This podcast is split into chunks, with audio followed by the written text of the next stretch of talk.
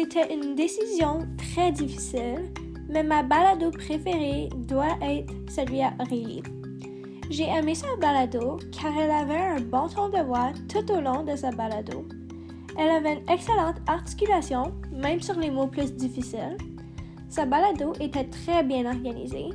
Ses effets sonores allaient bien avec sa balado et ses expressions. Et elle avait un bon montant d'intonation et changement de ton dans sa balado. Merci et félicitations Aurélie, ta balado était très bien faite.